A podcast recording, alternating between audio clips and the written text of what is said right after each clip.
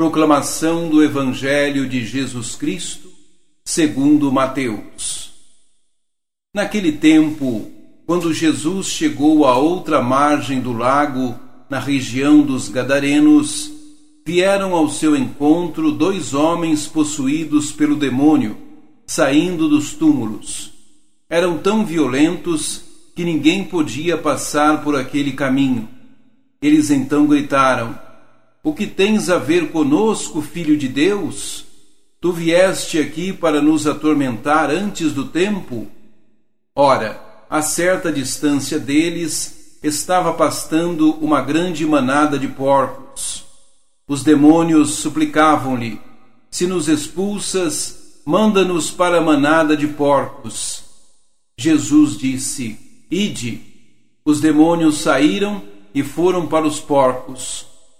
E logo toda a manada tirou-se monte abaixo para dentro do mar, afogando-se nas águas. Os homens que guardavam os porcos fugiram, e indo até a cidade, contaram tudo, inclusive o caso dos possuídos pelo demônio. Então a cidade toda saiu ao encontro de Jesus. Quando viram, pediram-lhe que se retirasse da região deles. Palavra da salvação. O inimigo de Deus persegue os seus filhos e o maior desejo dele é fazer com que a criatura rejeite o seu Criador. Jesus nos veio salvar e nos libertar do mal. O mal é o demônio com toda a sua carga prepotente e violenta. Os espíritos maus que ainda hoje nos atormentam fazem de nós pessoas iradas, rebeldes, idólatras, materialistas, impacientes, murmuradoras, intolerantes, medrosas, arrogantes e às vezes tão violentas que podemos ser comparados com verdadeiras feras. Jesus nos liberta do mal para que nós possamos voltar para o caminho do bem. Veja o que aconteceu com aqueles porcos. Para salvar os dois homens, Jesus expulsou deles o demônio e o mandou para a manada de porcos, que atirou-se monte abaixo para dentro do mar, afogando-se nas águas. Os homens, às vezes, até inadvertidamente, deixam-se apossar pelas obras do maligno no entanto, nós temos ciência de que Jesus já o derrotou quando venceu a morte, que é a consequência do pecado.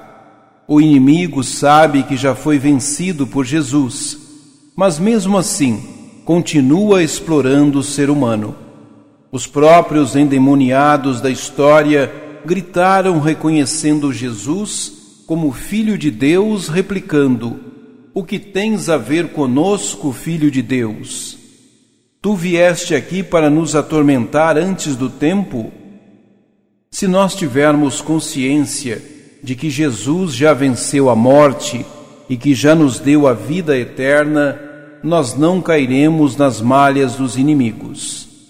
Jesus queria dar dignidade ao homem, porém, o povo da cidade não entendia isso porque estava preso aos seus interesses. Os porcos lhe rendiam dinheiro.